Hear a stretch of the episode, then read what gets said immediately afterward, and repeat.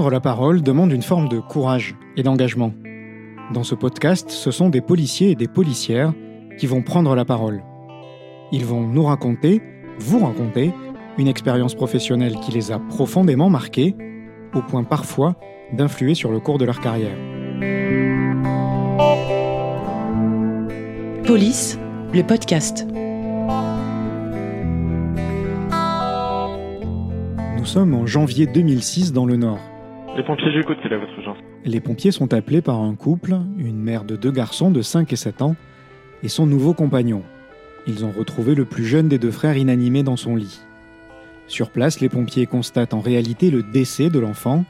Les explications du couple sont confuses et les pompiers alertent les policiers. C'est comme cela que le grand frère arrive dans le bureau de Martine. À l'époque, elle est officier à la brigade des mineurs, une policière déjà expérimentée, et pourtant l'histoire de cet enfant la bouleverse. Je vois arriver un petit garçon avec sa cage et son hamster, euh, qui est le petit garçon qu'on peut rencontrer dans tant de familles. Et derrière, j'ai conscience que ce qui vient de se passer, c'est, c'est dramatique.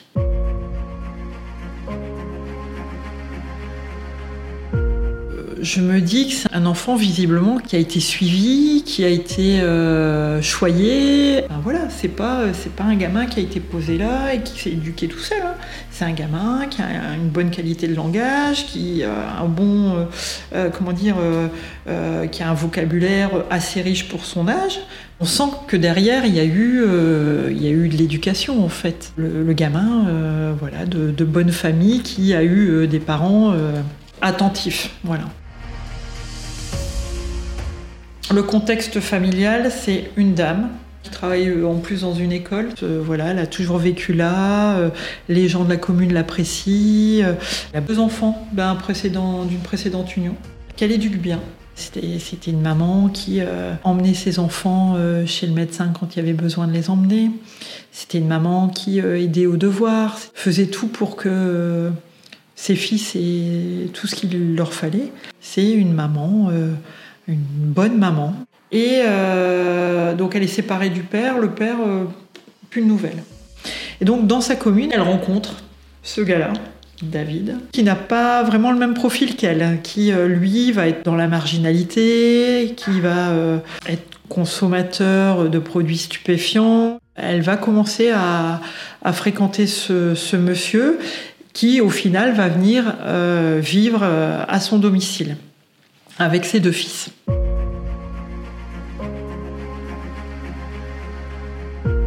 Voilà pour le contexte. Les premières auditions débutent et pendant que le couple est entendu par la brigade criminelle, l'aîné est reçu par Martine. C'est vraiment très compliqué pour un enfant euh, de venir témoigner, de venir parler euh, dans un commissariat. Dans toutes les brigades des mineurs, on essaye de faire en sorte que les locaux soient plus accueillants, que ça ressemble plus à une crèche ou à, une école qu'à un commissariat. Donc la première phase de, l'entretien, en fait, on essaye de, le mettre à l'aise. Et donc je vais lui demander avec qui il vit. Et là, euh, je vais avoir la réponse d'un enfant. Je vis avec maman, avec euh, David et avec mon frère, mais il est mort, alors est-ce qu'on le note? Et je vais avoir un enfant qui va être très dans la retenue. On a ce qu'on appelle le langage verbal et le langage non verbal. Et en fait, ce gamin-là, euh, quand j'aborde certaines questions, je sens qu'il se ferme physiquement il a peur. Il veut pas endosser euh, la responsabilité de dire des choses dont il a connaissance, mais il a vu des choses. Il est lu de faut demander un moment, je sais pas, euh, et physiquement, il va aller voir son hamster, euh, bouger sa chaise. On sent quand même qu'il y a beaucoup, beaucoup, beaucoup, beaucoup de retenue. J'insiste pas, je passe à autre chose. Et donc en parallèle, en fait, les collègues euh, procèdent à, l'audition euh, des, deux mises en cause.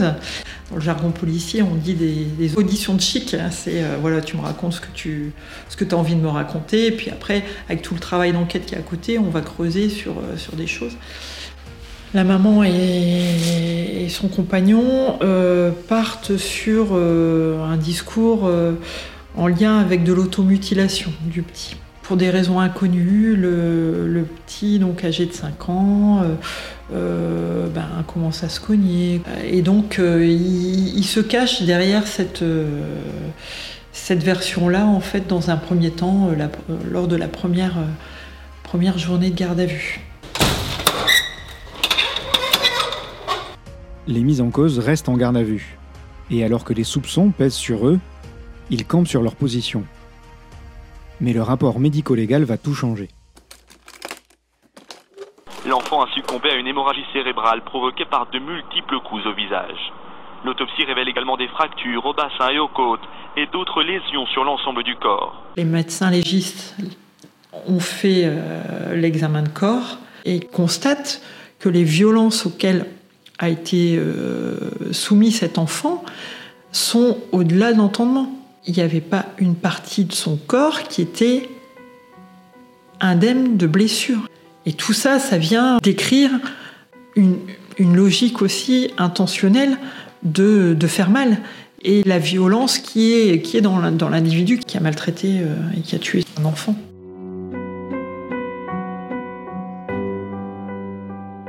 La deuxième journée d'audition débute. Les enquêteurs ont entendu des proches du couple et tous disent avoir remarqué l'état de santé préoccupant de l'enfant et avoir alerté la mère. Ces témoignages, ainsi que le rapport médico-légal, permettent de soulever les incohérences du récit. On les réentend le lendemain matin. Mon collègue de la crime fait monter le mise en cause dans son bureau. Il va continuer à lui expliquer par exemple que oui, c'est vrai, euh, là il, avait vu se cogner euh, volontairement contre un mur. Euh. Et en parallèle, donc un autre collègue de la brigade prend la, la, maman. Et là, voilà, il lui dit écoutez madame, voilà, vos explications elles tiennent pas la route. Donc dites-nous ce qui s'est réellement passé. Et euh, on va avoir une maman qui euh, va expliquer jour après jour le calvaire de son fils. Donc au départ, ça va commencer par des petites claques. Et de fil en aiguille, ça va aller euh, de plus en plus loin. Donc elle est capable de, de donner les journées où ça se passe à l'hôtel. On était parti sur la côte. Euh, il s'est passé, il s'est il lui a mis un, coup de pied, euh, il l'a fait tomber. Euh, un jour, on est parti dans un centre commercial, il, avait, il y avait de la neige, il y avait du gel, et il l'a jeté dans le fossé, plein d'eau froide. Et voilà, et elle va décrire le calvaire de son fils.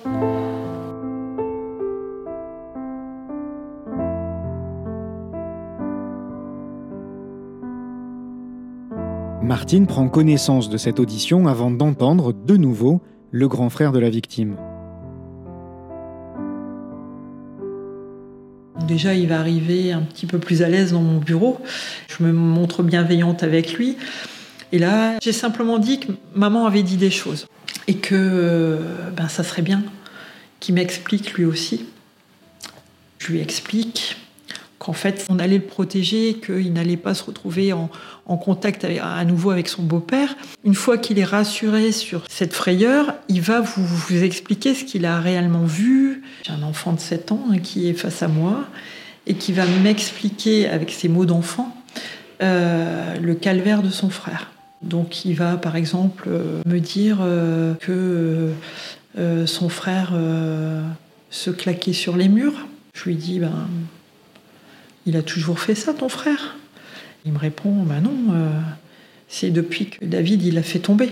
Euh, le mise en cause, en fait, avait, euh, brisé la hanche de l'enfant et il le forçait, pour le punir, à marcher autour du canapé. Bah, le petit, il s'exécutait. Comme il, il, souffrait, il tombait parfois et il se rattrapait sur le mur, en fait l'histoire du, centre commercial avec le fossé, il va l'évoquer spontanément. Il va me dire, euh, il faisait vraiment très froid.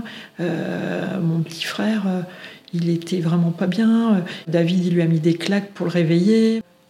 Et là, on, se dit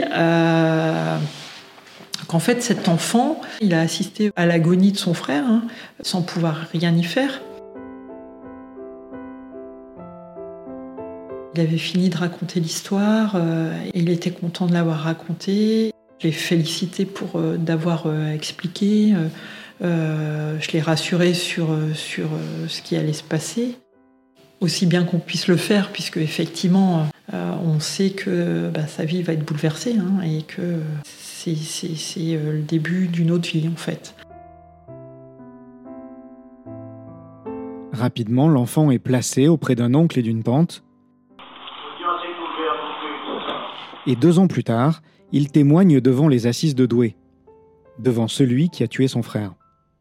Il a 9 ans et il traverse la salle entouré de son avocat et d'une psychologue. Il tient son doudou dans les mains, sa voix est ferme et claire. C'est encore un enfant. Et à un moment donné, le président de la cour d'assises va le questionner, donc euh, ben, bien sûr sur les faits, hein, et il va lui demander ce qu'il pense de sa mère. Et euh, là, il va répondre euh, Ma mère est morte le jour où mon petit frère est mort. On a euh, dans la salle un silence absolu qui s'est fait. Et on se dit que ce petit bonhomme, finalement, il a une sacrée force de caractère. Vous êtes un petit bonhomme de 9 ans et vous vous avancez vers vers cette barre qui n'est pas votre taille, puisque forcément. et vous arrivez à, dire ces mots-là. En sachant que votre mère est dans la salle et que votre beau-père, celui qui vous a tant effrayé, euh, il est là aussi. Le meurtrier de l'enfant a été condamné à la réclusion criminelle à perpétuité. Sa mère, qui n'avait rien fait pour empêcher qu'il soit frappé, est condamnée à 30 années de réclusion. Le hasard a voulu que j'ai, euh, de façon complètement euh, inattendue, des nouvelles du grand frère, entre guillemets. Bah, c'était un jeune homme qui euh, réussissait dans ses études, en fait, qui se destine à une carrière d'avocat pour défendre les, victimes. C'est assez révélateur de, la force qu'il a eue et donc il a réussi aussi à, faire euh, son propre chemin après euh, ce drame parce qu'il a réussi aussi à, mettre des mots sur, euh, sur ce qu'il a vécu. Presque 20 ans après les faits, Martine s'interroge toujours sur cette affaire, une affaire qui lui a aussi fait prendre conscience du caractère à la fois précieux et fragile de la parole d'un enfant. Je me suis dit, mais comment une maman qui a été aimante, qui a été bienveillante, à un moment donné, cette femme a pu accepter des choses, elle a accepté l'inacceptable en fait. Elle, elle a, elle a, donné euh, au moment du jugement des explications. Elle avait une très mauvaise image d'elle. La rencontre de, de son concubin, pour elle, c'était une chance. Et d'ailleurs, euh, à l'audience, elle a dit Mais euh, comment voulez-vous qu'on puisse s'intéresser à moi? Euh, Ça m'a fait prendre conscience que tu peux être quelqu'un de normal et à un moment donné, de faire des choses complètement irrationnelles. Oui, monsieur et madame tout le monde peuvent à un moment donné partir dans, quelque chose complètement impensable.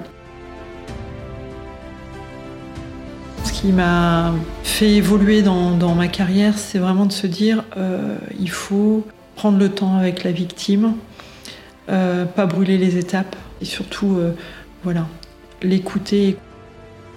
Tous les policiers qui, sont en brigade des mineurs, brigade de protection de la famille maintenant, mais, ont cette, cette oreille et, et, ce regard attentif pour justement ne pas passer à côté de quelque chose et et essayer de s'approcher euh, de la, de la vérité tout simplement. Police, le podcast, une émission à retrouver tous les 15 jours sur l'ensemble des plateformes de diffusion.